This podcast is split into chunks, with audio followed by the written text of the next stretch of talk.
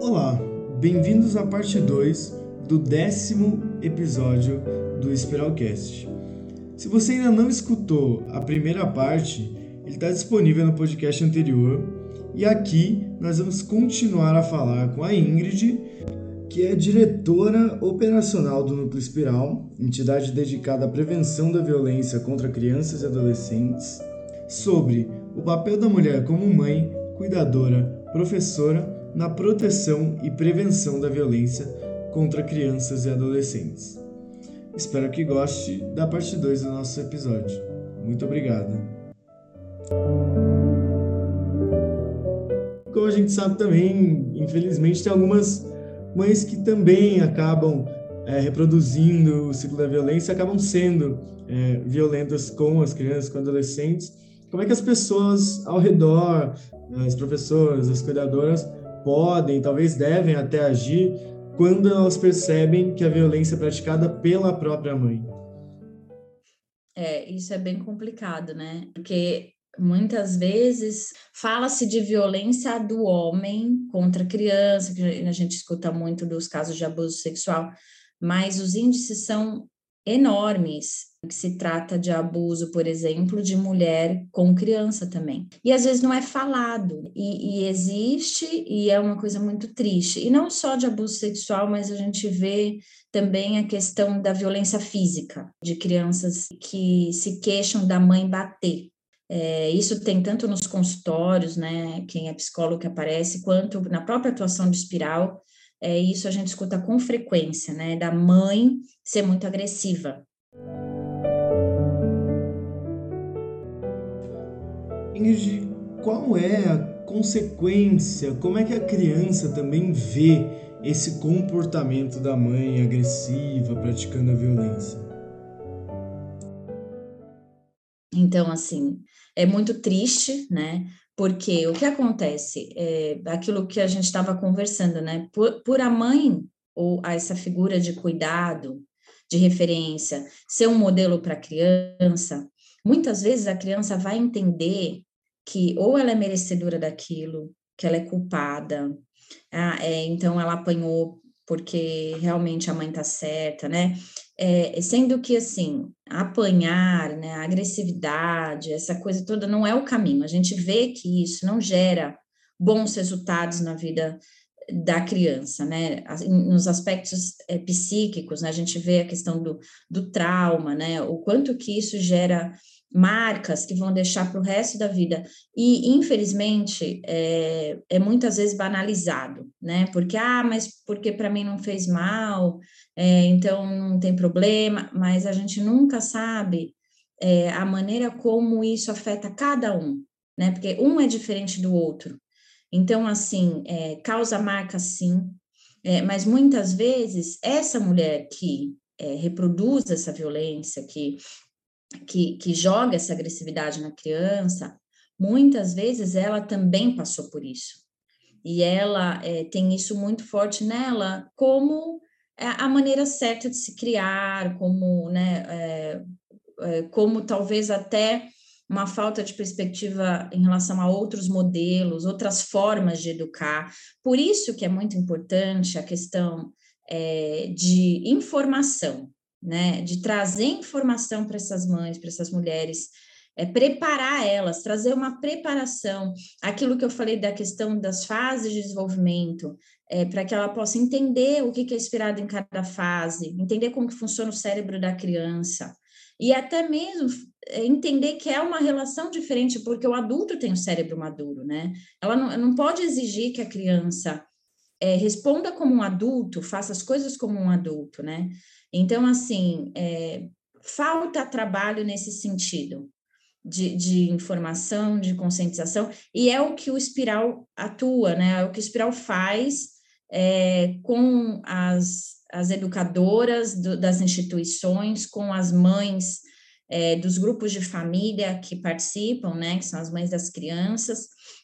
E a gente vê como que é importante, porque é, a gente faz com que essa mãe, essa mulher, é, revisite né, é, é, a sua própria vida, os seus próprios sentimentos, entre em contato com seus sentimentos, é, passe a também se olhar mais, se cuidar mais, porque às vezes a violência vem justamente porque ela está se descuidando, né? Então, às vezes, ela está já no limite, ela já está, às vezes, sobrecarregada.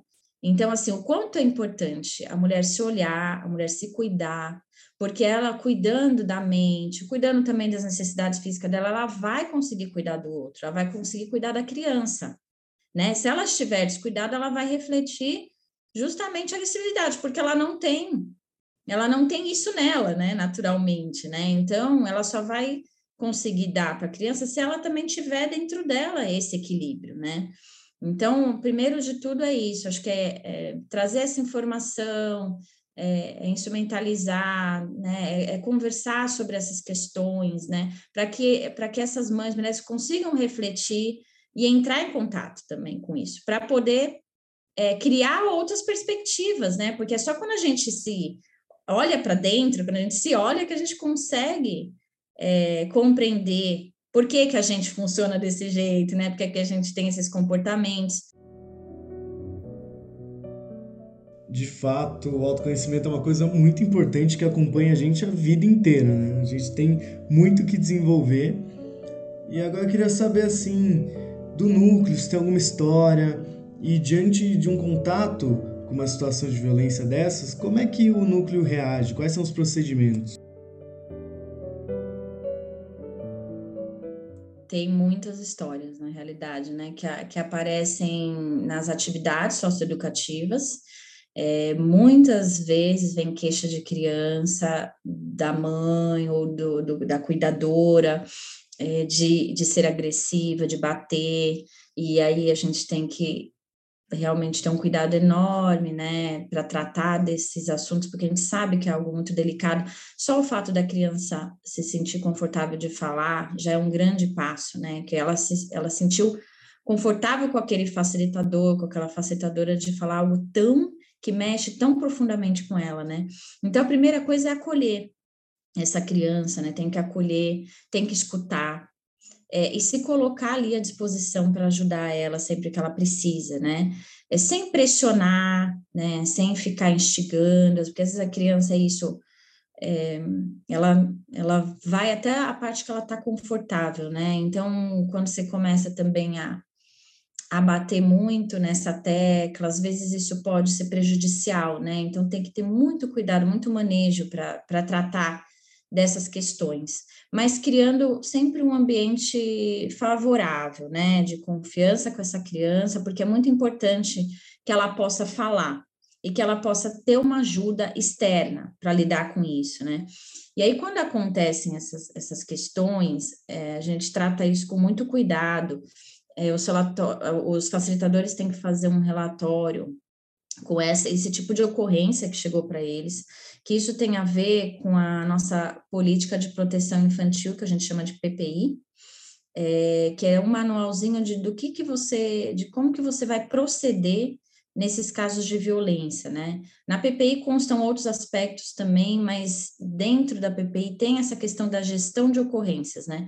É, como que a gente vai lidar com essas questões? Então, tem como se um passo a passo, um protocolo, que é um fluxo que a gente segue também, é, para poder tratar dessas questões, né? Então, o, o facilitador que escutou, é, depois que ele saiu desse contato com a criança, em que ele acolheu a criança, escutou, ele vai fazer esse relatório, e isso vai chegar ao conhecimento da diretoria, da coordenação, a gente vai debater sobre esse, esse assunto, é, tendo possibilidade, vamos falar com a instituição para ver se a instituição também já tem feito algo nesse sentido, se tem contato com essa família.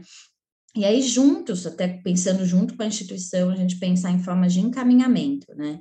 Seja para uma terapia, seja para pro, até para o CREAS, né, para ver como que vai cuidar dessa família, né, e em últimos casos até conselho tutelar, né, quando a gente vê uma situação mais grave. Então, a gente tem que acompanhar, sim, é dever nosso, né? Quando essas ocorrências chegam, para cada um de nós, seja quem for, é de nossa responsabilidade fazer algo a respeito, né? E, e de alguma forma, é, criar um ambiente protetivo para essa criança, para que ela não volte a sofrer violência. Lógico que isso muitas vezes é um processo, né? Isso não, não é do dia para a noite que isso vai, mas a gente tem que fazer algo para articular é, e para, de alguma forma, minimizar esse sofrimento da criança. Então, assim, fora essa questão que a gente trata com a criança, a gente tem um trabalho com os pais, né? O núcleo espiral tem as atividades com os familiares, em que ele, em que vão ser trabalhadas essas questões nas oficinas. Então, são questões é, também relacionadas à prevenção da violência, é, como que a gente vai cuidar dos filhos, né? O que, que é trauma, é, o desenvolvimento infantil. Então, são vários aspectos que a gente leva para esses pais para que eles também possam é, olhar para esses filhos de uma forma né, mais saudável, se relacionar de uma forma mais saudável. Então, também isso é um processo que é construído, né? A gente sabe que não é do dia para a noite que, que, a, que a violência acaba, né? Todo, é, um, é todo um processo de conscientização, né? Mas é um trabalho bem gratificante, assim, porque a gente vê os efeitos disso, né, a longo prazo, como é bom, né, quando a gente escuta falas, por exemplo, que a gente já escutou educadores comentando, nossa, antes eu batia no meu filho, agora eu tento conversar. Isso são mudanças é, que, gente, parece pequeno, mas olha o quão grande isso é, né? É que o primeiro recurso era bater, aí a, a pessoa vê como que é importante é, você conversar, né? E o quanto que você pode estar muito mais perto do seu filho conversando, né? E o quanto bater afasta, né? Ela talvez gera o, o, aquele resultado esperado que vai te obedecer, mas vai te afastar, né? Vai te afastar do filho, é, vai afastar o filho de você, no caso, né? O filho não vai sentir essa confiança em, em se abrir, é, não vai sentir aquilo como um terreno seguro. Por quê? Porque em qualquer momento, né, pode apanhar, a qualquer momento ele pode é, ficar chateado de novo, né? Então, é, essa questão de cultivar a relação e ser uma relação saudável, respeitosa, é o principal.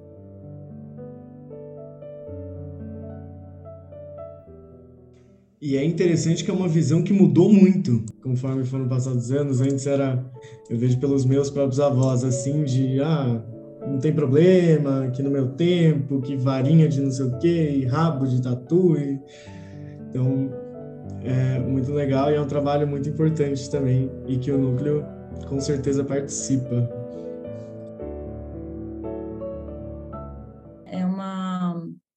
Mudança de cultura, né? É é um aprendizado que veio vindo ao longo do tempo, né? Uma consciência, eu acho, assim. Isso está sendo mais falado, né? Essa questão da, de uma educação respeitosa, educação positiva, né? Comunicação não violenta.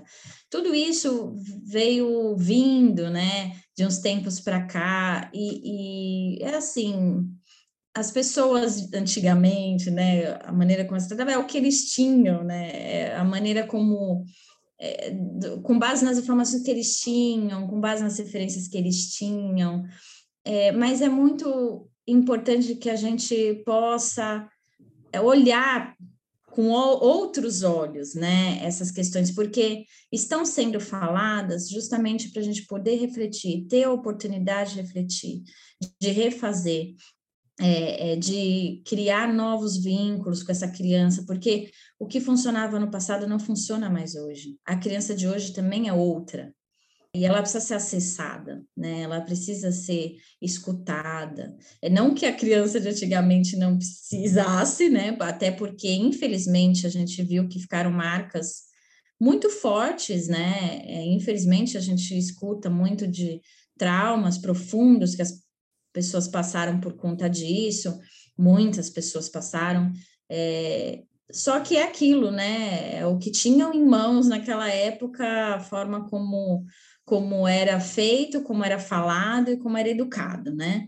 Então a gente tem que também mudar com o tempo, né? Conforme as informações vão chegando, os novos estudos vão chegando, a gente também tem que é, crescer e aprender, né? Então, eu acho que tem muita informação disponível justamente para a gente poder refletir e fazer de um jeito mais maduro, né? Ver que tem outras formas que são muito mais saudáveis, né?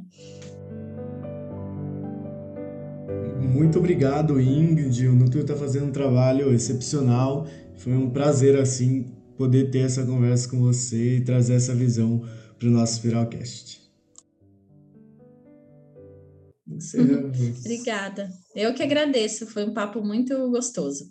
E para você que está nos escutando, não deixe de nos seguir nas nossas redes sociais, Spotify, Facebook, Instagram, Núcleo Espiral. Visitar o nosso site www.nucleoespiral.org.br e escutar o nosso próximo Espiralcast. Até lá!